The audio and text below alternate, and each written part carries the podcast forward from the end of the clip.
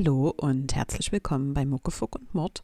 Mein Name ist Julia und falls ihr das erste Mal einschalten solltet, ich stelle euch ja jede Woche einen True Crime Fall aus dem Osten von Deutschland vor. Bevor wir beginnen, möchte ich mich allerdings nochmal für euer zahlreiches Feedback zur letzten Episode bedanken. Ich habe mich wirklich ganz doll darüber gefreut, also zur letzten True, True Crime Episode. Ähm, mich wirklich ganz doll gefreut, dass ihr euch gefreut habt, dass ich wieder ähm, neue Folgen aufnehme und äh, quasi wieder da bin.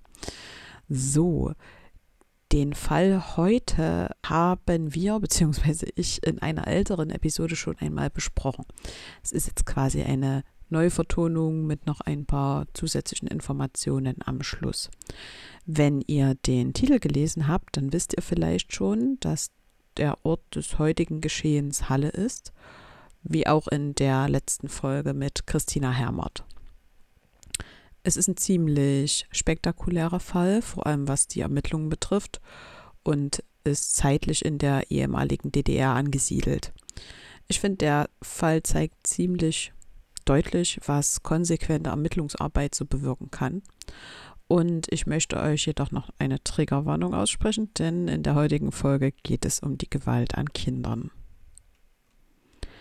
Halle Neustadt, im Volksmund auch Hanoi genannt, ist jetzt keine historisch gewachsene Stadt, sondern der Grundstein für die sozialistische Wohnstadt wurde 1964 gelegt. Also es ist quasi so eine typische Plattenbausiedlung für die damaligen Mitarbeiter der Chemiewerke, die in Halle angesiedelt waren.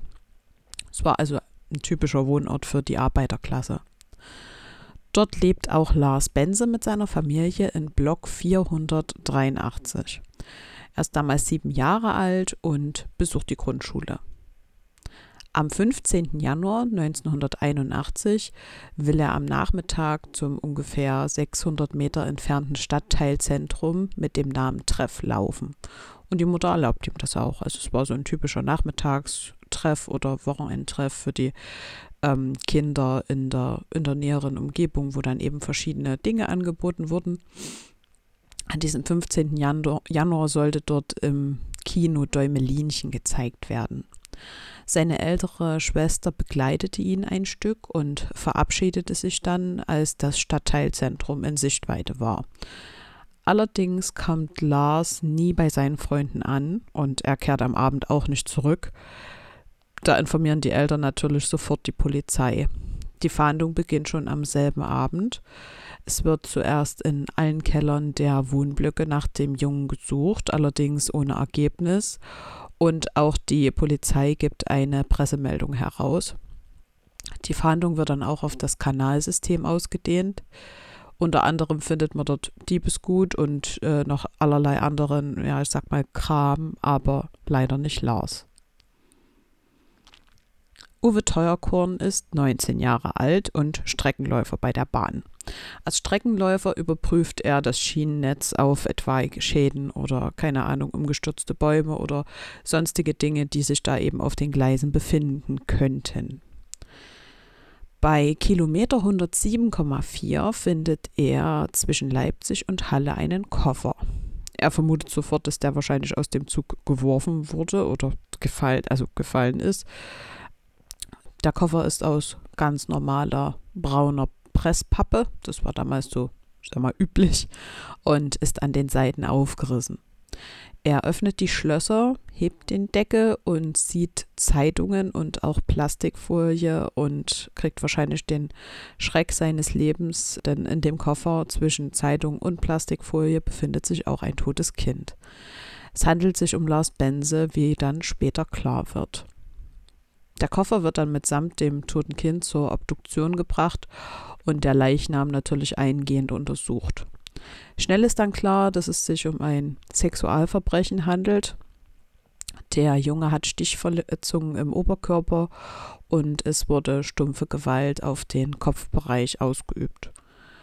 Es finden sich Faser, Haar- und Bodenspuren, jedoch gibt es im Moment noch keinen Verdächtigen für vergleichende Materialproben. Jetzt wird also erstmal nach dem Verdächtigen gesucht. Allerdings untersucht man auch noch den Koffer. Äh, von der Polizei in Halle. Die kümmert sich darum, dass der Koffer näher in Augenschein genommen wird. Der Koffer selbst ist Massenware und ja, äh, äh, wird schon seit längerer Zeit nicht mehr hergestellt. Die Plastikfolie ist ebenfalls Massenware. Was allerdings interessant ist, sind die Zeitungen.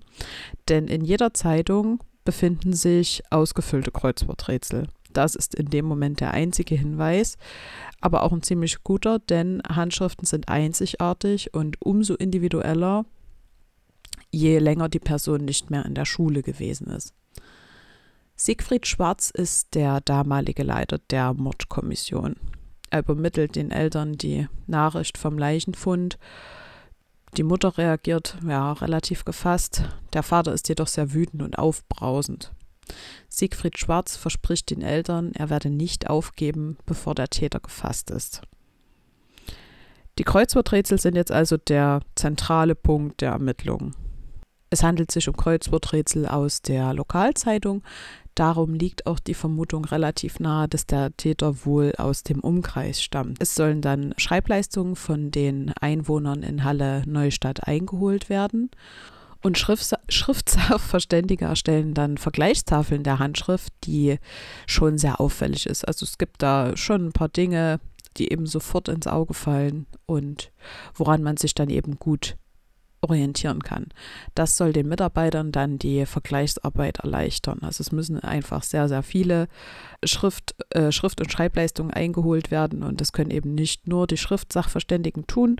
Es muss da eben eine Vorauswahl erfolgen und dafür gibt es eben diese Tafeln, diese Vergleichstafeln, dass die Kollegen dann bei der Vorauswahl quasi helfen können. Die Schreibleistungen werden dann in dem Neubaugebiet in Halle Neustadt eingeholt und es soll dafür ein Text in Großbuchstaben abgeschrieben werden, weil in, den, in dem Kreuzworträtsel das eben auch in Großbuchstaben ausgefüllt worden ist. Und je Text sind hier etwa 30 bis 45 Minuten nötig.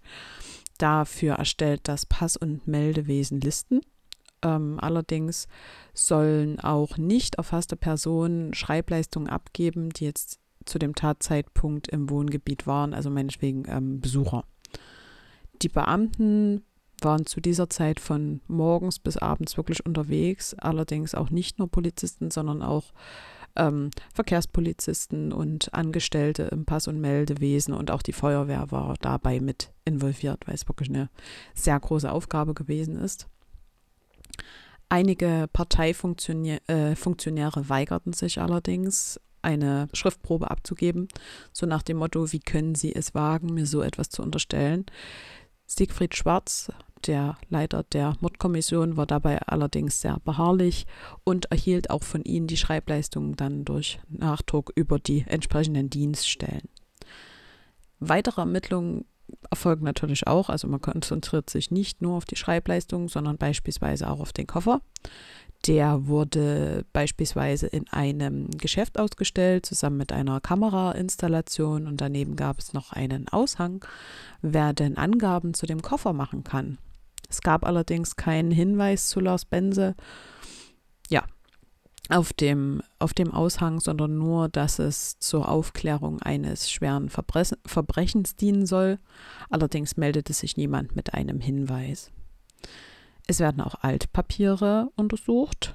Dafür werden die Jungpioniere herangezogen. Also ich weiß nicht, ob die meisten von euch wissen, was das ist. Die Jungpioniere äh, war damals wie so eine, ja, ist aber mehr oder weniger freiwillige Vereinigung in der DDR, wo man mit ähm, ich glaube, es gab die Jungpioniere und dann die ähm, Ernst Thälmann-Pioniere. Das war so eine, ich sag mal, politische Massenorganisation.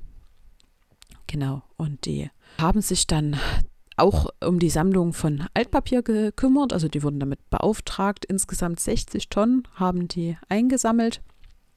Und die wurden dann von der Polizei nach weiteren Kreuzworträtseln untersucht. Dann gab es auch vom, ähm, Ermittlungen zum, zu demjenigen, der die Schrift wohl erstellt hat. Also die Schriftsachverständigen beschäftigten sich damit und fanden heraus, dass es wohl eine Frau mittleren Alters sein musste. Und es wurde auch vermutet, dass es sich bei der Schriftverursacherin und dem Täter wahrscheinlich nicht um die gleiche Person handelt. Dann zog man noch den Leiter vom Sachbereich Kriminalistik der Humboldt-Universität in Berlin zu Rate mit der Frage, wo denn der Tatort liegen könnte. Also der sagt eben, okay, Koffer, Leiche, Ausfüllmaterial, Verpackung, ähm, das findet man draußen jetzt nicht so oft, also es muss in einem Innenraum passiert sein. Mm, und es wurde dann auch die Persönlichkeit von Lars analysiert, zusammen mit den Eltern, wie er beispielsweise in Konfliktsituationen reagierte. Und auf Grundlage dessen konnte man dann ein Täterprofil erstellen. Es gab auch noch zusätzliche Befragungen, unter anderem von ja, bekannten Homosexuellen und Pädophilen. Außerdem wurden Personen aus dem Stadtteil Treff, wo Lars ja hin wollte, befragt. Außerdem noch weitere Kontakt- und Bezugspersonen, die er so hatte. Also insgesamt nahm die Polizei 1800 Vernehmungen vor, allerdings ohne Ergebnis. Man setzte sich dann mit der Presse, ich sag mal, zusammen und entschied sich dann ein leicht zu lösendes Kreuzworträtsel in die Zeitung Freiheit zu setzen und äh, dieses mit einem Gewinn von 10 Mark auszu, auszuloben quasi. Es war relativ viel Geld in der DDR, da die Miete pro Quadratmeter in etwa eine Mark kostete. Ja, aber auch hier gab es leider keine Ergebnisse. Weiterhin wurden dann Telegramme der Post kontrolliert, es wurden Pkw-Anmeldungen durchgesehen und auch Anträge von Personalausweisen überprüft, aber immer noch keine Ergebnisse. Es ist jetzt also schon eine lange Ermittlungszeit. Wir haben jetzt mittlerweile, mittlerweile Sommer. Wir erinnern uns, das Verbrechen ist im Januar passiert. Ja, und die Schriftfahnder sind natürlich unzufrieden. Sie verlieren langsam den Mut. Es sind natürlich auch große Mengen, äh, die sie da irgendwie bewältigen müssen. Und deswegen werden immer wieder vergleichende Schreibleistungen eingeschleust, um auch zu gewährleisten, dass noch genau gearbeitet wird und auch wirklich nichts ja, durch die Lappen geht.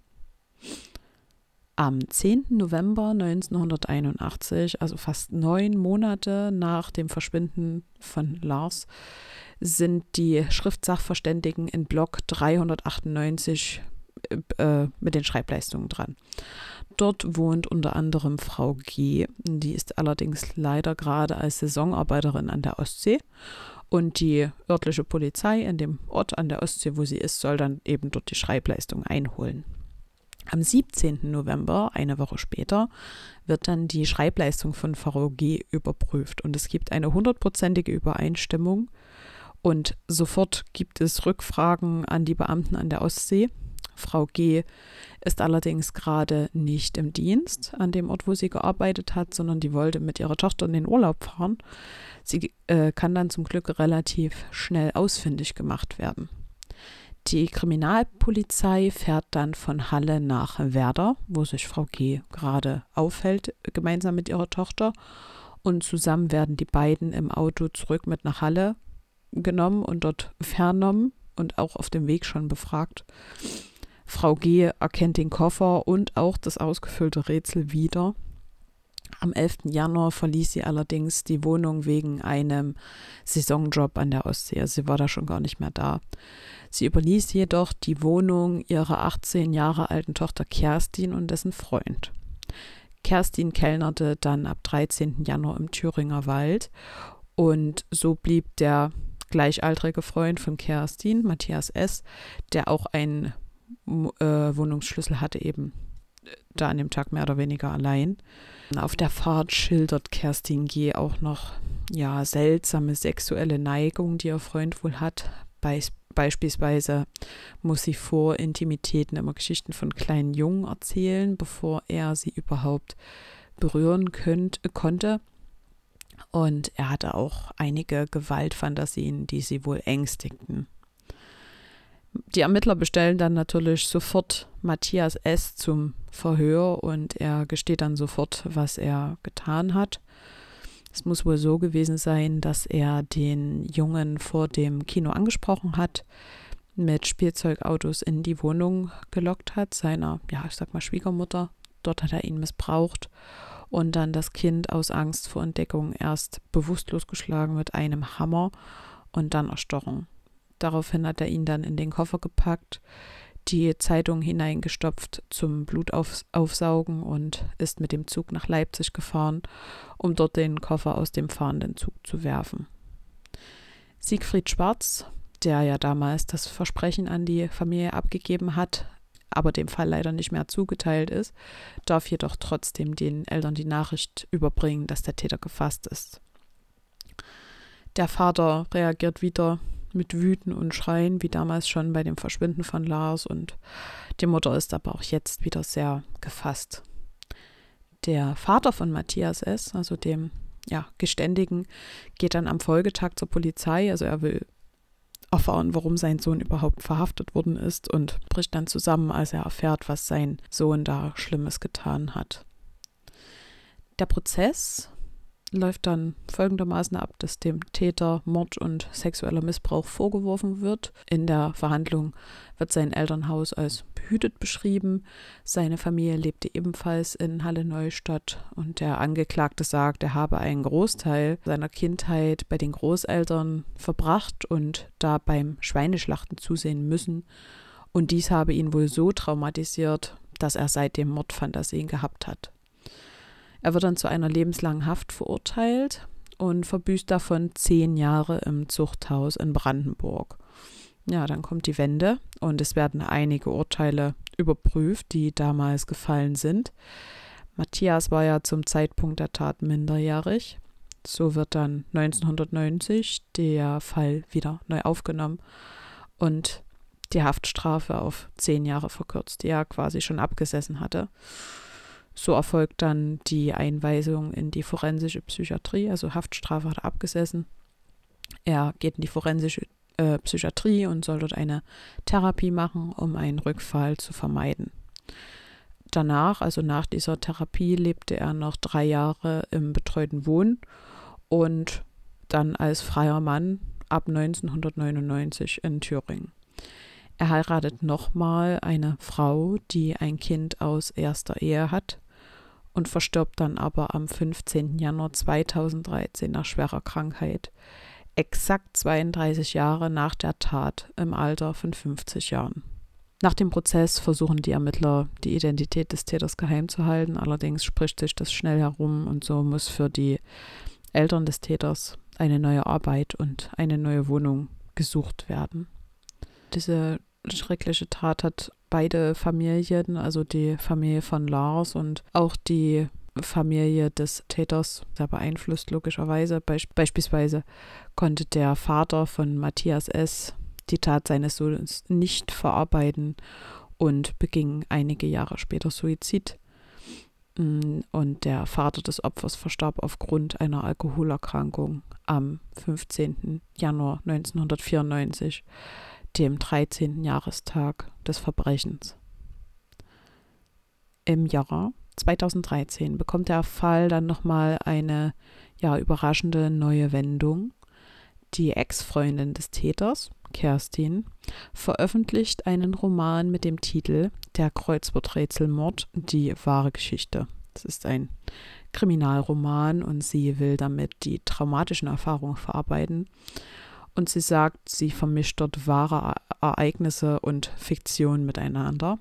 Beispielsweise schreibt sie dort, sie, die Protagonistin hätte den Täter in der Wohnung überrascht, als dieser gerade den Jungen tötete. Der Junge hätte wohl in der Badewanne gelegen, schwer verletzt und sterbend. Und die Protagonistin wollte dann wohl Hilfe holen. Der Täter habe sie allerdings davon abgehalten. Als das Kind tot war, wurde die Protagonistin zur Beseitigung der Spuren gez äh, gezwungen. Zusammen hätten sie wohl, also der Mörder in dem Buch und die Protagonistin, die Leiche in den Koffer befördert, sind zusammen zum Hauptbahnhof gefahren. Und Matthias hätte dann in dem Zug den Koffer aus dem Fenster geworfen. Es wird dann ein Ermittlungsverfahren eröffnet weil die Angaben nicht mit dem übereinstimmen, was sie 1981 ausgesagt hat. Sie wird wegen eventueller Beihilfe zum Mord angeklagt, wenn sie sich wirklich in der Wohnung befunden hat, als der Junge noch lebte. In ihren Vernehmungen habe die Autorin die belastenden Schilderungen als Fiktion und als Mittel, um den Spannungsbogen hochzuhalten, bezeichnet und hat somit wohl die Verkaufszahlen des Buchs ankurbeln wollen. Er konnte nämlich im Großen und Ganzen nichts nachgewiesen werden und die Ermittlungen werden dann wegen Mangel an Beweisen eingestellt. Also meine persönliche Meinung dazu ist, ja, ist eine riesengroße Frechheit, so eine schlimme Geschichte nach all den Jahren nochmal an die Oberfläche zu holen, die allen Betroffenen so viel Leid gebracht hat, nur um sich selbst damit mehr oder weniger zu bereichern. Ich habe jetzt zum Abschluss noch ein paar Zahlen zum Fall zusammengetragen in Bezug auf die Schreibleistungen. So wurden hier 551.198 Schreibleistungen ausgewertet. 100.000 ähm, Akten der Angestellten in Chemielaboren wurden untersucht, die ja auch in diesen Blöcken dort lebten. Es wurden 70.000 Wohn- und Kfz-Anträge überprüft, 250.000 Personalausweisanträge und 20.000 Schreibleistungen. Und wir erinnern uns, die Schreibleistung sollte zwischen ähm, 30 bis 45 Minuten, wurde dafür an Zeit veranschlagt.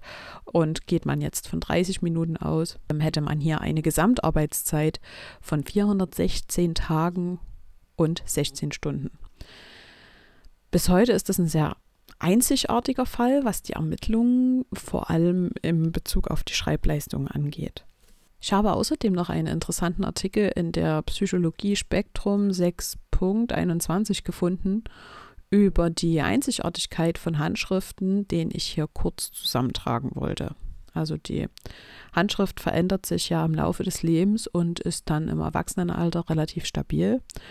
Die Handschrift kann also den Täter ebenso überführen wie DNA-Spuren oder Fingerabdrücke. Um jetzt überhaupt als Schriftsachverständiger tätig zu werden, können beispielsweise Polizisten oder Psychologen nach einer dreijährigen Ausbildung eine Prüfung beim BKA ablegen und können danach eben selbsttätig werden. Ähm, bei forensischen Handschriftenanalysen werden immer mindestens zwei Schriftstücke miteinander verglichen. Allerdings erfolgt vor der eigentlichen Betrachtung des Schriftstücks nochmal eine technische ja, Voruntersuchung. Man schaut sich zum Beispiel an, wie fest der Verfasser an bestimmten Stellen Druck beim Schreiben mit dem Stift ausgeübt hat. Und beim Fälsch bei Fälschern fällt so dann eben schnell auf, also meinetwegen jetzt bei einer Unterschrift, dass zum Beispiel der Schreibdruck sehr monoton ist, also dass man nicht an manchen Stellen mehr aufdrückt äh, als an anderen oder der Stift eben öfter abgesetzt wird. Unter dem Mikroskop lassen sich außerdem vorgeschriebene Linien erkennen, also die man jetzt meinetwegen mit einem Bleistift geschrieben und dann wieder wegradiert hat. Und bei der elektrostatischen Oberflächenprüfung kann man dann erkennen, was zum Beispiel vorher auf dem Block, geschrieben wurde und zum Beispiel durchgedrückt wurde auf das darunterliegende Blatt, was mit bloßem Auge also auch nicht erkennbar wäre. Nach dieser umfangreichen Analyse die noch viel mehr als nur die von mir aufgezählten Dinge umfasst, beginnt dann der Schrift, die schriftvergleichende Untersuchung, wo man sich eben das Schriftbild genau anschaut. Also zum Beispiel, ob die Schrift nach links oder rechts gekippt ist, wie hoch sind die einzelnen Buchstaben, welche Buchstaben sind verbunden und welche nicht, wie wurde der Platz auf dem Papier genutzt und so weiter. Also alles Mögliche schaut man sich an. Aufschlussreich sind hier besondere Eigenheiten, zum Beispiel besondere Verzierungen bei einzelnen Buchstaben, also ob man jetzt meinetwegen noch einen Schnörkel am L hat oder so.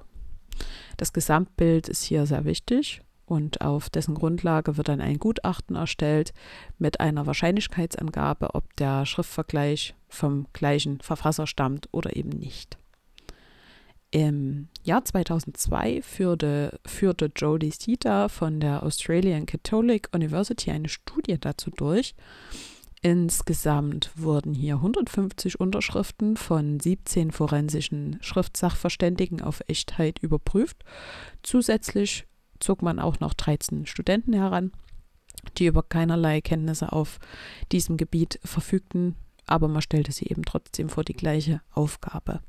Das Ergebnis war dann so, dass die Studenten sich etwa bei jeder fünften Unterschrift irrten. Die Sachverständigen lagen jedoch nur in 3,4 Prozent der Fälle daneben. Unschlüssig waren die, sich die Schriftsachverständigen übrigens häufig bei echten Unterschriften. Fälschungen wurden dann schneller als solche erkannt. Also was man dann eher selten erkennt, ist wirklich wenn die echte Unterschrift neben der echten Unterschrift ist.